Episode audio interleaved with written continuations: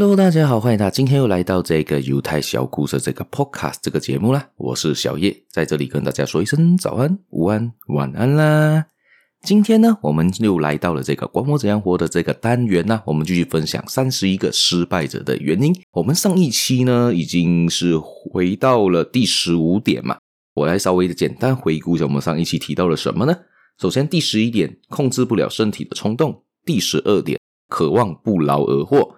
第十三点，优柔寡断；第十四点，有六种基本恐惧中的一种或多种；第十五点是婚姻危机。今天我们会继续分享另外三点，也就是过于谨慎，还有事业伙伴选择的错误，以及迷信与愚昧啦。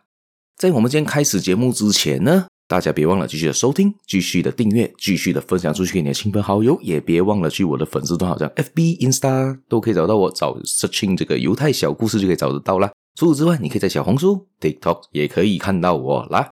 下面还有一个连接叫 Buy Me a Coffee 的连接，大家有兴趣的可以填点进去，帮我做一个小额赞助啦，谢谢大家啦。好，我们就开始今天的讲题吧。今天的这一个分享呢，这三点呢，也就是回到之前的在《思考致富》这本书里面，拿破仑希尔这个成功学大师所提的概念啦，也就是说到那三十一个失败的原因啦。所以呢，今天的这一个呢，第十六点，也就是过于谨慎，这个东西其实有两个方面啊。对我来说，过于谨慎或者是不够谨慎，其实这两个都造成失败的原因，都是一样的东西。这个跟之前的有个自制力呢，这些东西都有类似，只是说过于谨慎是太过小心了一些，跟优柔寡断有一些些的关联吧。我觉得这两个是一起来的。首先呢，他这边就提到了。不敢主动抓住机会的人呢，往往只能捡别人挑剩下来的机会。所以，过度谨慎或者不够谨慎都不可取的。人生本来就充满偶然的成分，遇到机会呢，就要果断的出手。这个是它的定义啊。如果假设你是一个很小心、很小心的人，你过于谨慎，你就会跌入了另外一个陷阱。也就是说到你一直在想，你不敢去做，你就怕自己做错。所有的决定嘛，你就在那边等，在那边看，等等等待时机要出手，等待时机要出手。但是你知道什么时候才是最佳出手的时机吗？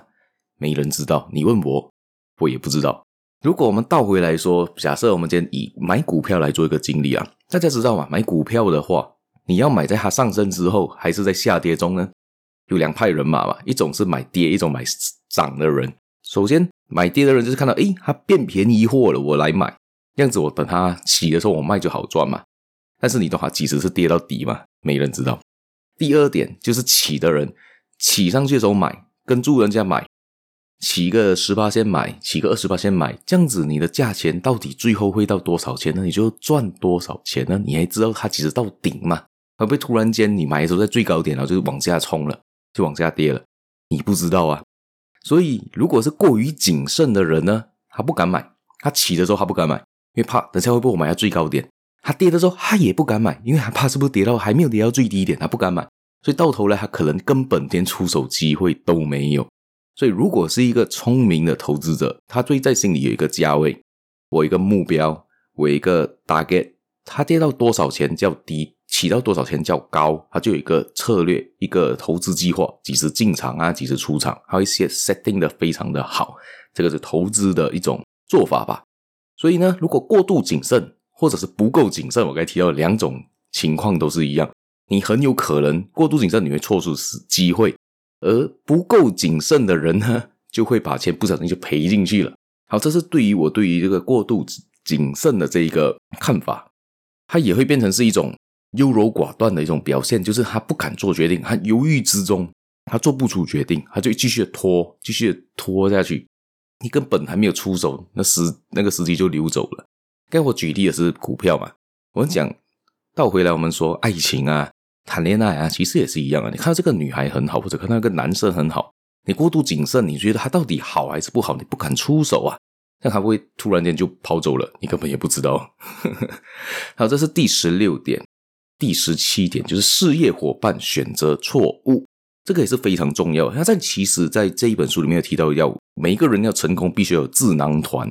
什么叫智囊团呢？也就是你的团队，你每个人都有自己的一个 team 而帮助你，可能是你的好朋友啊，可能是你的父亲母亲，也有可能是你的爱人等等等等的不同的人，也有可能是你的投资者、你的债权人，都有可能是你的事业伙伴，都是你的智囊团，他可以给你一些 idea 去做到你要做的东西。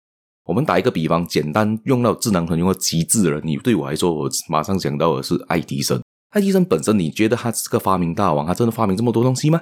不可能嘛！一个人不可能脑袋这么强大啊！他就是他底下有一群科学家帮他研发、帮他做 R&D、帮他做研究的，然后再挂上他的名字去发表，做成发明家。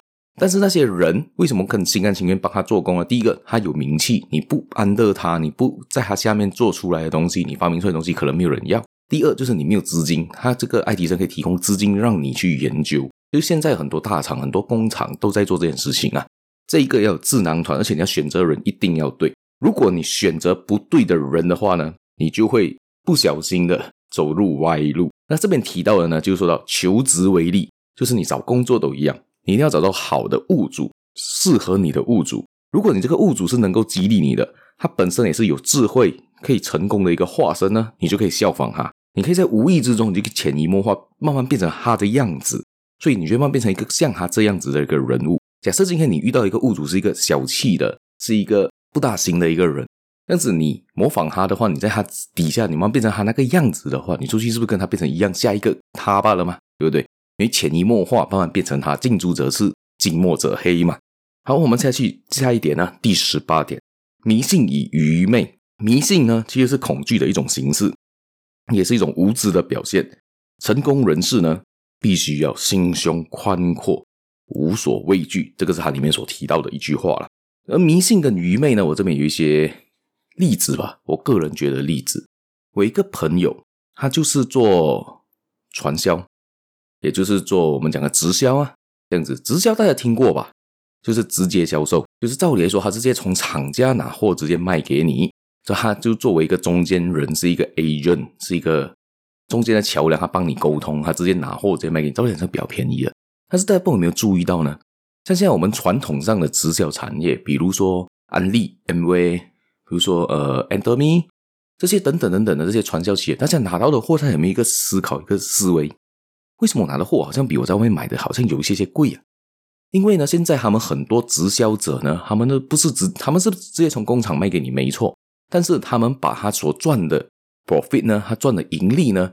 转换成帮卖给你的这一个 agent 的这个奖金，以及所以这一方面就变成是他的另外一种开销，所以他就把一大笔数呢是放在那一边的。所以你买的东西可能会比外面的贵，也是很正常的。照理来说应该更便宜，但是反正现在是变贵了，这个是直销概念。而我这个朋友做直销的这个朋友呢，他就太过于我对我来说是有点迷信了，他自认为他卖的那个产品太强、太好、太好用了。他只用那个产品，现在都是个废物，根本不能够用了。吃其他的东西会死的，吃我的东西是好的。他已经迷信到这种程度了。那个公司才有卖那种像好像饮水机啊这类东西的话，他只说我只喝他的水，其他人的水外面我不喝啊，有一点，我是觉得有点夸张了。你不喝水的话，你你喝他的水跟喝外面水，你的智商还是长一样的，你不见得你会比较聪明吧？我我无可否认，他可能他的水是会可能会一些比较好，但是也不代表外面的水质是跟你一样好的。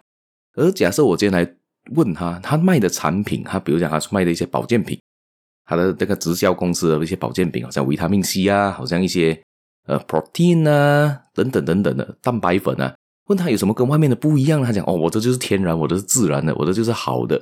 但是人家的不代表人家的跟你的成分是差不多吧？也是有可能啊，还又举例不出来，而且是已经迷信到就是说，他认为那个东西是已经像神一样的存在。假设你今天去。挑战他，你去问他一些就就是怀疑他的产品的话，他在跟你吵架嘞。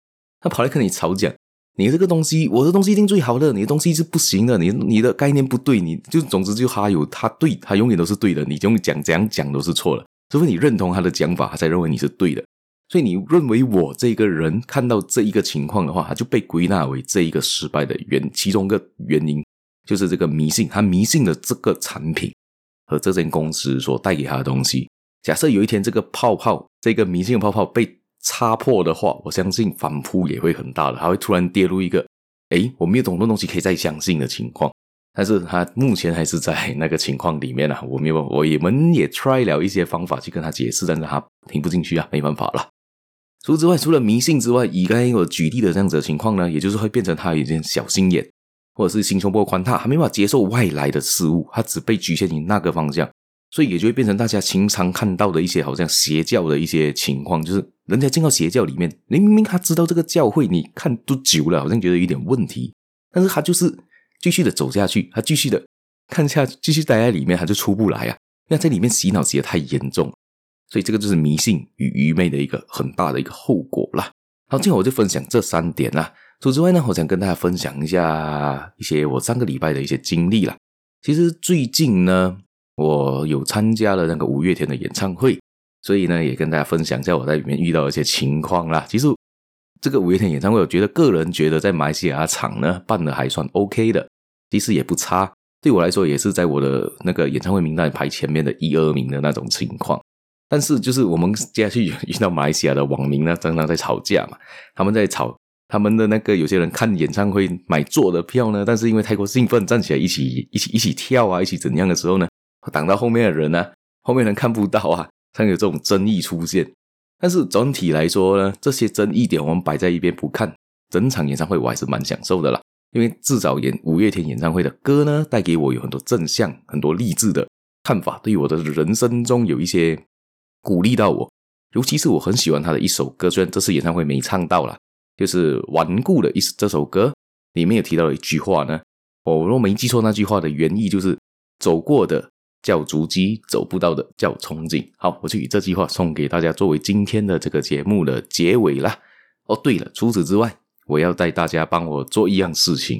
因为听完这些我该提到的那三点嘛，你是不是有这三点的问题呢？过于谨慎，事业伙伴到底对不对呢？还有你的身边有没有这样迷信的人呢？有的话，你帮我分析出来，找出来，或者你就是这类人，你把它写下来，然后。